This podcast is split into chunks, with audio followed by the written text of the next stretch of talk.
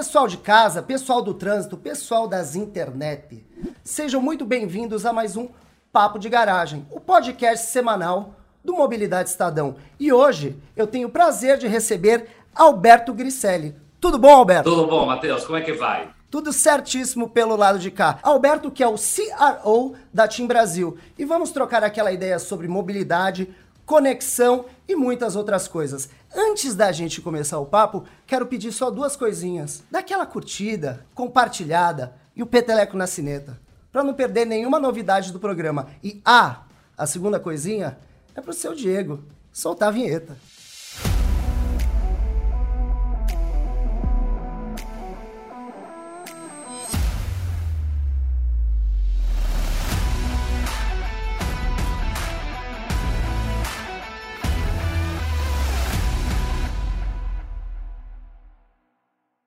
Alberto, mais uma vez, muito bem-vindo ao Papo de Garagem, o nosso papo do Mobilidade Estadão. Está pronto para as nossas cinco perguntas? Estou prontíssimo. Prontíssimo, assim, assim que é legal. Porque aqui a gente já começa na lata e na lata eu lhe pergunto: com a mobilidade reduzida, as pessoas estão mais conectadas? Começar com uma pergunta difícil, mas é o seguinte: na realidade, a verdade, verdade é que o consumidor brasileiro é hiperconectado de natureza. Ou seja, quando nós olhamos, aí vou compartilhar com, contigo e com, eh, com o audience alguns dados. Quando olhamos o, o consumidor brasileiro, ele passa eh, quase 10 horas por dia online. Isso antes pré-pandemia. Mais que 50% desse valor acontece através de um dispositivo móvel. Quando olhamos o Brasil frente aos demais mercados, esse 10 horas, na realidade 9,7 horas por dia, é o segundo valor mais alto do mundo. O primeiro sendo são as Filipinas. Filipinas estão na frente do Brasil como tempo gasto online. Ou seja, consumidor brasileiro hiperconectado. Aí tu vê quantos smartphones tem no Brasil? 234 milhões. Essencialmente um por pessoa. Quando vamos a ver o ranking do Brasil em termos de uso de, sabe, over the top mais famosos, Facebook, WhatsApp, YouTube, Instagram, Brasil está sempre nas primeiras três posições do mundo. Ou seja, o consumidor brasileiro é hiperconectado. É por isso que muitas dessas empresas escolhem o Brasil para fazer teste de novos produtos a ser lançados.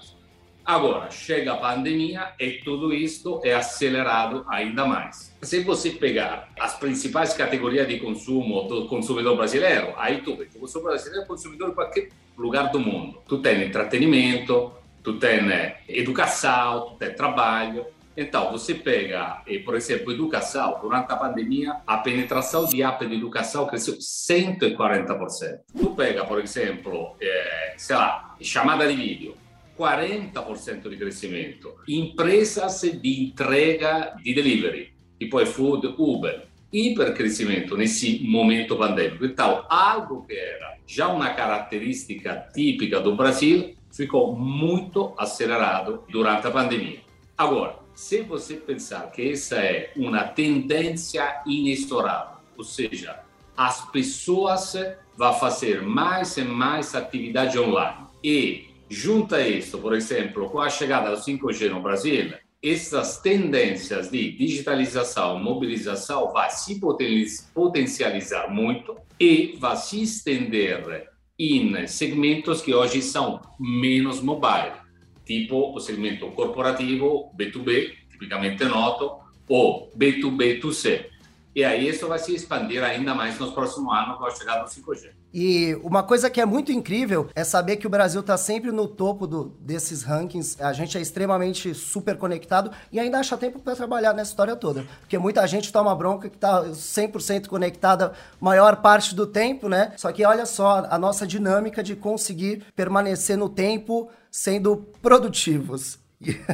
E aí eu tenho aqui uma segunda pergunta para ti, que é o seguinte: como você até explicou um pouco, as operadoras elas entregam serviços que permitem às pessoas consumirem conteúdos e outros serviços durante toda a sua jornada por meio dos dados móveis, correto? Para isso, como que as operadoras elas escolhem os seus parceiros dos serviços? Então, aí vou te falar da TIM. Então, aí a resposta é relativamente simples. Aí tu tem que colocar o consumidor no centro, ou seja, que quer o consumidor. Enfim, o que é um consumidor da empresa de telecomunicações? Então, vamos no básico, mínimo olimpione. Então, afinal das contas, é um bom serviço. E isso tem muito a ver com qualidade de rede, serviço tem que funcionar, e qualidade do atendimento, que é muito centrado na conectividade que, por exemplo, a TIM provê para os próprios clientes. A escolha do parceiro depende muito da estratégia de cada um. Eu vou te contar no caso da TIM. Nós, como TIM, que queremos fazer? Oferecer para os nossos clientes mais valor para o mesmo gasto. Então, nós que vamos a fazer? Vamos a pegar algumas categorias de consumo e fazer um bando de serviços com a nossa conectividade. Nós chamamos de estratégia além do giga, ou seja, nós damos giga e serviço. Como é que escolhemos isso? Aí tu coloca o consumidor no centro, aí vê o que é que o consumidor quer. O consumidor, quais são as atividades principais das pessoas? Diversão, movimentação financeira, educação, enfim, tem várias categorias. É assim que a gente escolhe os nossos parceiros. Então, te faço algum exemplo. Vamos falar, por exemplo, da diversão. Nós, como Think, temos um DNA de inovação bastante forte. Lançamos, par de anos atrás, era 2019, a inclusão do Netflix, assinatura do Netflix, nos nossos planos. Então, bom, beleza. Então, essa é uma combinação, porque Netflix é algo querido pelo consumidor. Aí fomos evoluir essa estratégia, que tipicamente vale para o segmento de valor pós-pago. Aí hoje temos Netflix, HBO Max, YouTube Premium, e aí vamos acrescentando no nosso pacote de oferta pós-pago serviços que estão incluídos na nossa proposta de valor. Ou seja, o consumidor tem conectividade e tem também um pacote de diversão incluído no plano. E aí a pergunta é, bom, beleza, isso vale para um segmento de alto valor. E para um segmento, por exemplo, preparo, que é um segmento que tem menos eh, disponibilidade de gasto. Aí pronto, aí por exemplo, acabamos de incluir nos nossos planos Deezer Go. Deezer é um serviço de music streaming e nós estamos incluindo um serviço de music streaming no nosso plano pré-pago. Então, hoje você vai fazer uma recarga, faz a recarga e no custo da recarga está embutido um serviço de streaming. Isso é um exemplo na categoria diversão, Matheus. Aí, bom, que faz parte, que é importante para as pessoas. Bom, inclusão financeira, por exemplo, crédito. Aí, o ano passado, nós fizemos uma parceria com um banco totalmente digital, estamos incluindo isto para todos os nossos clientes. Então, no pacote está incluído um serviço bancário, um serviço financeiro, onde nós combinamos bônus de giga com disponibilidade de crédito.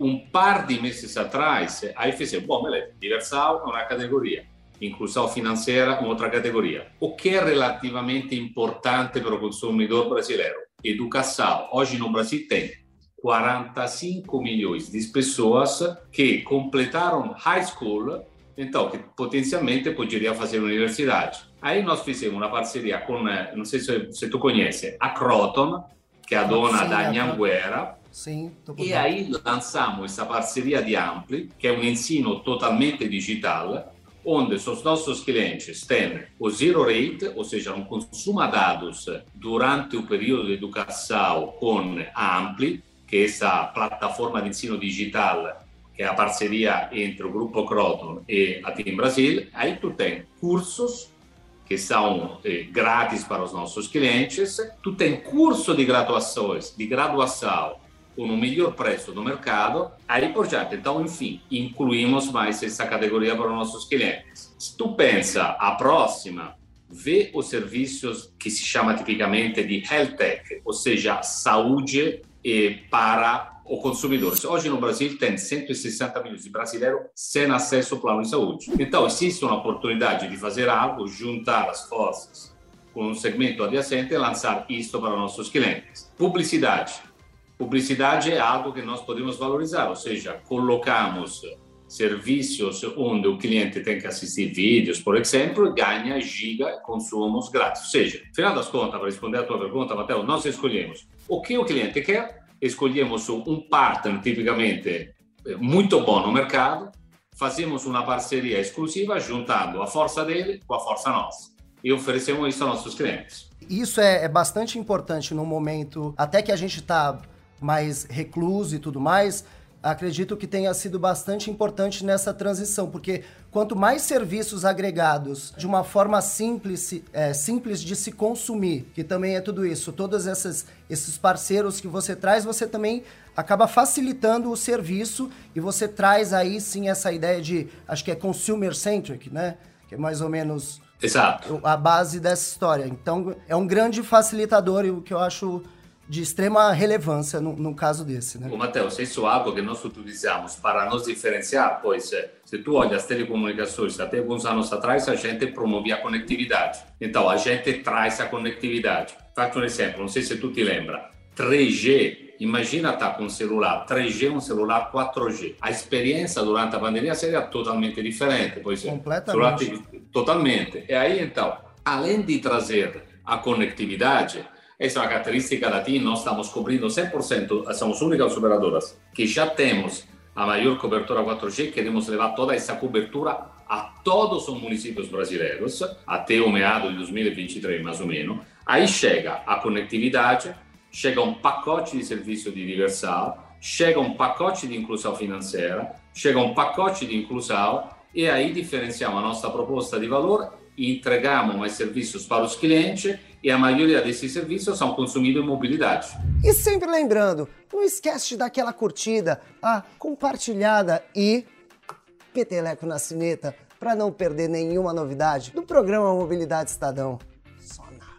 Quanto mais conectado, mais você também tá, tá fomentando inovações e tudo mais, porque as pessoas estão trocando mais informações. Isso nos leva a quem? A inovação aberta correto? Que ela é, ela é capaz de gerar valor para todos que participam e consomem o produto desse projeto. E aí eu te pergunto, quais as grandes vantagens da inovação aberta ou open innovation, né, como costumam dizer, para as grandes empresas que optam por ela como estratégia de negócio? Então, Matheus, eu acho eh, que aqui o papo é, o mundo ficou muito complicado, então tem um conjunto de competências muito amplas. Nós somos bons eh, a trazer conectividade construir proposta de valor para os nossos clientes. O objetivo de Open Innovation é, é trazer para o mercado a contribuição do externo e empresas fora no, da team para fortalecer um determinado objetivo de negócio. Então, nós temos hoje uma estratégia que é construída em dois pilares. Então, é, o pilar de é, conectividade, que acabei de contar, e o pilar de além do giga, não? além da conectividade. Então, quando você pensa além de, da conectividade, tudo que a gente faz é co-criar com os nossos parceiros. Então, quando a gente coloca no mercado produtos de inovação, como a parceria com a Croton, com a Ampli, a gente faz isso de uma forma conjunta sentamos, pegamos eh, uma onda de inovação que só empresa que fazem parte daquele setor pode levar para nós, juntamos as, as nossas competências e lançamos algo de único. Se você pensa, por exemplo, ao Deezer o, o modelo de negócio que nós construímos para lançar um serviço de música gratuito, sem publicidade para os nossos clientes, vem através de eh, juntar competências e elementos de inovações que são externos a TIM, que nós pegamos através dos nossos parceiros. Então, as vantagens é aquela de poder colocar algo de mais disruptivo no mercado. Aí pensamos, por exemplo, ao mundo do eh, IoT, que é algo importante para nós, ou seja, Internet of Things. Aí nós temos, por exemplo, é muito caminho já traçado em alguns verticais, entre eles o agro, por exemplo. O agro é importante para o Brasil, não fazemos algumas coisas, mas enfim, devemos juntar várias empresas, inovação que essas empresas que têm competência específica no agro trazem, juntar isto, chamamos também de ecossistema, para trazer uma inovação útil para os nossos clientes. Então, o potencial, na nossa visão, é um potencial muito grande e, by the way, não tem muita outra percurso para trazer inovação para o mercado. Tem que se juntar a outras empresas e co-criar esses novos produtos, soluções e modelo de negócio. E conectando a tudo isso, assim, você, até trouxe um pouco de uma pergunta que eu vou fazer daqui a pouco, segurem aí. Que eu também irei fazer, que eu quero me aprofundar um pouco mais, mas referente a tudo isso, qual é o maior desafio, então, do Open Innovation para as grandes empresas? Seria a transformação digital ou os novos modelos de negócio? A Open Innovation, Matheus, é uma ferramenta. Essa ferramenta nos permite de alcançar vários objetivos de negócio. Quando se fala da transformação digital, essa tipicamente é uma, um desafio de negócio que tem que ver com a eficiência interna das empresas. Claro que a transformação digital traz também conveniências para os clientes. Pensa o pagamento do Pix, o atendimento digital, isso é conveniência, mas também para nós é eficiência da cadeia produtiva. Quando nós falamos de novos modelos de negócio, tipicamente nós estamos olhando a top line, ou seja, colocar algo eh, que tipicamente é, levado, é relacionado a uma nova oferta no mercado e novos modelos de negócio. Os dois são válidos e a Open Innovation serve aos dois. Eu, pessoalmente, prefiro utilizar a Open Innovation para trazer novidade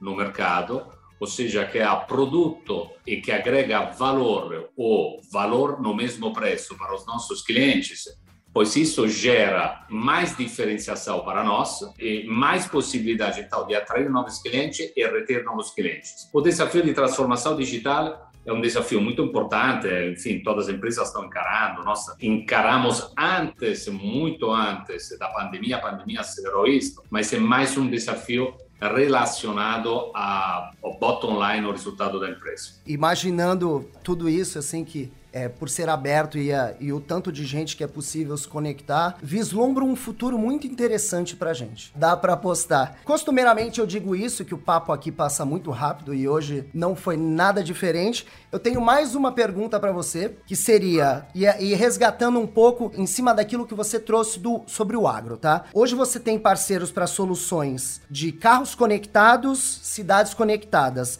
E quais são os maiores desafios para as operadoras referentes ao IoT, como você colocou, que é a Internet of Things, inglês afiado aqui, né? Para o agro. O agro é a cara do Brasil.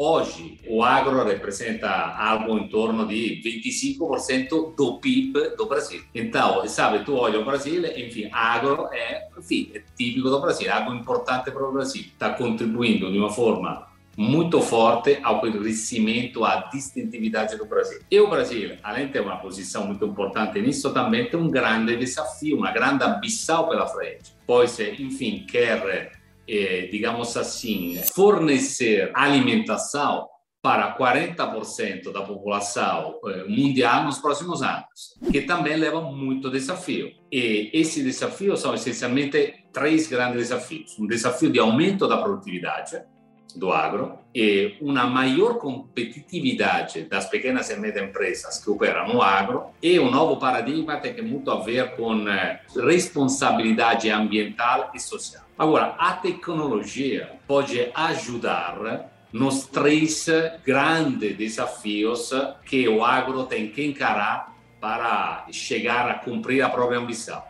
Porque, afinal das contas, quando se fala de aumento de produtividade, a tecnologia pode proporcionar aumento da produtividade. Quando você pensa em maior competitividade das pequenas e médias empresas, a tecnologia pode ajudar isso. Assim como na responsabilidade ambiental, tu pode traquear o produto do começo ao fim, assim por diante. E na nossa visão, esta junção de desafios a ser cumprido para alcançar a ambição e tecnologia tem muito a ver. É por isso que nós, em 2018, começamos um percurso para ser um parceiro importante nessa jornada. E aí, então, quais foram os principais steps? Então, tu tem que aumentar a produtividade. Bom, primeiro ponto, tu tem que levar a conectividade para o ar. Então, aí criamos uma associação que se chama Conectar Agro, com vários líderes do setor, nossa, Nokia, Cinete, vários.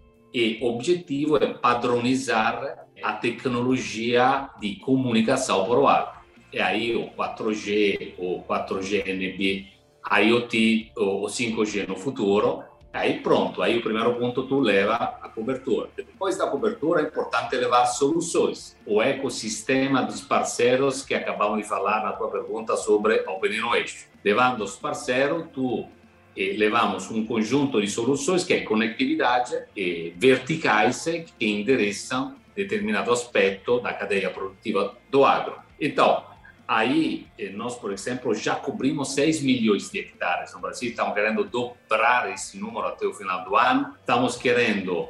As soluções que hoje a gente provê são eh, tipicamente interessadas às grandes empresas. Então, aumento da produtividade das grandes empresas, a digitalização da cadeia produtiva e as pequenas e médias empresas. Esse é o grande, grande desafio. Aí estamos empacotando soluções tipicamente notas como plug and play, então, o custo mais baixo pode ser vendido para a corporativa para atender depois eh, os clientes, os clientes finais. Então, os grandes desafios são justamente aumentar a produtividade e a tecnologia ajuda muito nesse percurso. Ficou claro? Ficou claríssimo. E aí, aí vê-se que talvez a maturidade do mercado também vai vir a ajudar, né? Uma vez que tudo isso vá se assentando, vocês expandindo, vejo também aí um grande futuro pela frente. Alberto, eu queria, antes da gente se despedir, te agradecer por esse papo riquíssimo. Eu gosto muito de falar isso aqui no, no programa, que eu acabo aprendendo bastante. Hoje não foi diferente. Então, agradeço aqui a, a sua presença. Obrigado, eu que agradeço o seu convite. E antes da gente ir embora, eu deixo sempre a minha costumeira. O que, que é mesmo? Ah, dica douro. Hum, sentiu que uma inovação está ficando ultrapassada? Talvez seja a hora de inovar. Gostou da dica, Alberto? Gostei. Magnífica, né? Então, se o Alberto gostou, eu também gostei. A gente se despede e até o próximo Papo de Garagem. Um abraço, pessoal. Valeu, Matheus. Valeu. Novo SUV Peugeot 2008 Skywalker Turbo THP